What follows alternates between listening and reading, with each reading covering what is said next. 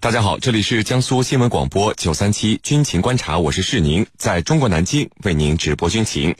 今天的军情观察之谈兵论战，您将会听到阿拉伯版北约明年组建，为什么奥巴马没做到的事，特朗普做成了？此外呢，我们还将和您关注日本和印度首次陆上联合军演结束，为何两国从第一次海上军演到陆上军演？用了六年的时间才开始进行呢。我们的军事评论员稍后将会为您详细解读。在谈兵论战之后，我们的评论员将会回答军民朋友们在大蓝鲸社区是您的朋友圈里所提出的问题。好，首先进入到今天的军情观察之谈兵论战。您接下来将会收听到的是军情观察之谈兵论战。今天的军情观察之谈兵论战，我们邀请到的两位军事评论员呢，分别是军事专家陈汉平教授和军事专家袁周副教授。两位呢，照例来和我们的军迷朋友们打一个招呼。军迷朋友们，大家好，我是陈汉平。军迷朋友们，大家好，我是袁周。好的，我们来看到今天的第一条消息：印度陆军和日本陆上自卫队为期两周的首次陆上联合军演，今天就要结束了。那么这次双方在印度东北部米佐拉姆邦训练基地呢，进行了以城市巷战为响定的联合反恐演习。印度呢派出的是郭尔喀第六步枪连队第一营，而日本陆上自卫队派出的是第三十二步兵团。印度和日本首次的陆上军演为何选择以城市巷战为背景？这次军演对于印度和日本之间的防务合作又将会带来哪些新的变化？我们和您一起来关注。袁教授，呃，我们先说说印度和日本各自派出的部队啊。印度方面派出的是库尔喀第六步枪联队第一营，而日本陆上自卫队派出的是第三十二步兵团。那么双方派出的部队都有哪些特点呢？给我们先介绍一下。好的。呃，印度和日本这次举行的陆上联合军演啊，他们派出的这两支部队，呃，都是比较有特色的。呃，我们先看看印度派出的这支库尔科，呃，第六步兵联队第一营。那么这是印度库尔科雇佣军团的一部分，那么是一支典型的山地部队。呃，库尔克人我们知道，呃，骁勇善战，而且呢，他善于白刃格斗。呃，他们每个人身上都配有一个标志性的武器——库尔克关刀。那么在历史上，库尔喀雇佣军啊，也曾经为大英帝国的殖民伟业啊，当然这个伟业是打引号的，立下了汗马功劳。那么印度独立之后呢，呃，印度继承了英国百分之八十的库尔克雇佣军，那么他们同样呃也为印度人东征西讨。那么库尔喀联队呢，其实就是印度呃也是印度这个呃民族联队的一种特色。那么印度军队啊是按照民族的不同将。部队分为各个民族连队，那么你像库尔喀第六步兵连队，其实就是其中的一支。那么除了库尔喀连队呢，印度军都的军队中呢，还有锡克连队、呃旁遮普连队、呃马德拉斯连队等，按照不同的宗教民族设立的连队，呃总共大概有二十八个之多。那么这个库尔喀第六步枪连队只是其中之一。那么这个连队实际上相当于我军的旅团级单位，而。呃，它的连队中的一个营应该是营级的规模。那么，日本陆上自卫队第三十二步兵团也叫第三十二步兵联队，它隶属于日本陆上自卫队第一步兵师团。那么，这个步兵联队呢，下辖五个步兵中队和一个呃重迫击炮中队。那么，呃，这样看呢，它也相当于呃一个加强营规模的呃部队。那么，比正常的步兵营要大，而比团要小一点。那么，今年这支部队啊，它的上进率还是特别高的。呃，多次参与海外军事行动啊，你比如在今年的七月，那么这支连队的人员参加了法国大阅兵，并且打出了他们的呃象征军国主义的高耀旗，使得这支连队啊呃非常引人注目。那么从日本自卫队和印军派出的这两支部队的规模，我们也可可以看出，日印的这次首次联合陆上军演，其实规模并不大，是一个应该是一个战术级别的联合军演啊，是您。程教授，呃，印度和日本最近这个防务合作是不断的加强，但是呢，我们发现日本和印度二零一二年从首次联合海上军演，一直到现在才进行了首次陆上联合军演。那么对于这个情况，您怎么看？为什么两国举行陆上军演的时间一直到现在才进行呢？好的，这次军演啊，它是由印度的特遣队，就是。呃，库尔喀第六步兵联队第一营这是印军方面的。那么日本方面呢，它是特遣队，它是由日本的陆上自卫队第三十二步兵团的成员。双方呢，从本月初开始一直进行陆地的军演，那么持续了大概是两个星期。那么为什么，呃，日本和印度之间海上演练已经很多次了？你比如去年美印之间曾经有这个马拉巴尔军演，就是日本参加了印度的和美国的马拉巴尔军演。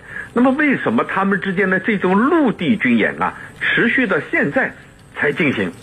而不是像海上军演一开始就有的，那么我觉得还是有以下几个方面的因素。第一呢，就是，呃，对日本来说，它更注重的是海上啊，而不是陆地。所以呢，日本和印度举行海上联合演习啊，很早就有了。对日本来说，它非常注重的是海上运输通道的安全。那么这一点呢，对日本来说啊，的确。呃，他所提出的观点，他所提出的理由呢，也是站得住脚的。因为日本的能源物资都需要通过海上运输，他认为海上通道的安全对他来说是攸关重要的，所以日本始终把他的关注点放在海上。那么其次呢，日本为什么到现在才重视陆上的这种和印度的军演啊？这里头，这个军演是去年九月份敲定的。我们军迷朋友们都知道，去年一直到九月份，中印之间有一个陆地的对峙事件，啊，这个对峙呢，一直是到九八月底九月初吧，才最后解决了。那么，日本到日本的官员到印度去访问，敲定的这次陆地军演，给我们军迷朋友们感觉到，这个有点啊，醉翁之意不在酒，因为。印度跟印军跟我们解放军的这个陆地对峙还没有完全结束，你很快就跟印印军方面提出来要进行陆地的这种联合演练，而且把定名为所谓的反恐。那么其实啊，我觉得让很多人都会产生联想，因为在中印两军陆地对峙的过程当中，你提出了这个设想，那么不是偶然的。很显然，就是要以加强跟印军的这种联合合作来对抗咱们中国。我觉得这样的一个意图啊，是很清晰的。那么第三个因素呢，就是这些年来日本一点点在给自己的这个进行松绑，一步步的走向海外。先是海上，那么然后就是陆上。像这一次日本陆上自卫队跟印军的这种陆地演练。我觉得就是在这个背景下进行的，所以呢，这三个因素表明，日本未来仍然会进一步把它的触角伸向更远的地区，而不是在它的周边邻国。主持人，袁教授。呃，这次印度和日本首次陆上联合军演选择的响定内容，我们看是城市巷战。那么，对于两国选择这个内容来作为首次陆上联合军演的内容，您是怎么看的呢？好的，呃，日印此次陆上联合军演啊，选择的科目是城市巷战。用印度陆军发言人的话说呢，他的目的在于扩大和促进日印两军之间的了解和尊重，并有助于追踪世界范围内的恐怖主义现象。呃，客观的说呢，印度陆军发言人的这种表态啊，并非只是一般的官方语言。那么，日印两国之间加强军事交流，对于促进日本自卫队和印度军队之间的了解和合作，的确是有所帮助的。而且啊，日印两国也的确有和对方加强呃军事合作和互动的这种需求。那么，我们知道，印度要东进，呃，它实施东进战略，那么它要东进至太平洋，做一个有声有色的世界大国。那么，日本要南下至印度洋，实现。正常国家的美梦，那么他们两家加强军事合作，实际上是必不可少的内容。而选择城市巷战作为演练的科目呢，呃，则可以消除、降低两国军事合作对第三国的指向性，避免不必要的麻烦。如果说日印两国选择山地进攻战斗、海岸登陆战斗作为两国联合军演的科目呢，那么它的针对性就比较明显了，容易引发邻国的担心和不满。也不利于日印长期开展军事合作与交流。相反呢，把城市巷战作为演练内容呢，则低调了很多。它的针对性啊，实际上直指恐怖主义。那么，呃，日印军事合作呢，虽然呃内心啊，他们呃，都有共同遏制第三方的这种需求，但是呢，呃，也呃也是在美国推动印太战略下的一个重要组成部分。呃，但是无论是印度还是日本，他都希望尽力避免过度惹恼自己的邻国。此外呢，近年来由于反恐作战呃非常频繁，而且呃反恐作战的经验也显示，城市巷战成为了反恐作战的一个重要领域。你像菲律宾的马拉维之战就是典型的城市反恐作战。那么更重要的是，在叙利亚战争中也频频出现城市巷战的内容。你比如东古塔之战就是典型的现代巷战。那么现在这些。战例也充分表明，呃，巷战不仅在反恐作战中很重要，在现代战争中呢，城市巷战也是必不可少的内容。所以，两国选择巷战为共同演练的科目，对于提升两国的反恐作战能力和城市攻防的作战能力是有好处的。那么，综上所述呢，他们选择这个呃城市巷战作为他们首次联合军演的科目呢，呃，也是可以理解的啊，是您。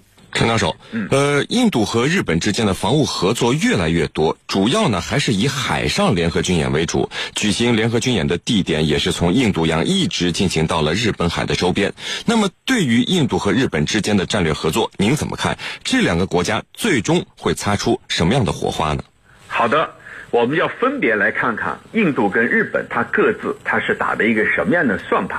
那么，日本自卫队啊，它逐步扩大自己的活动半径。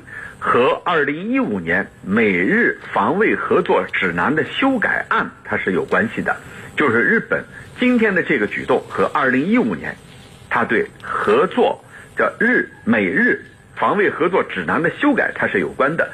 由于当年的那次修改，那么日本自卫队得以冲出日本的周边地区，就是我刚才也分析到这个问题，它可以在全世界的范围内展开。活动，而美国呢，也十分愿意来推动安倍主张的所谓自由而开放的印度太平洋战略，来暗中进行助推。所以不得不说，那么日本如此的做法和美国对他的怂恿、对他的首肯是有着密切的关系的。那么日本就是要借这样的举动，进一步来使日本自卫队。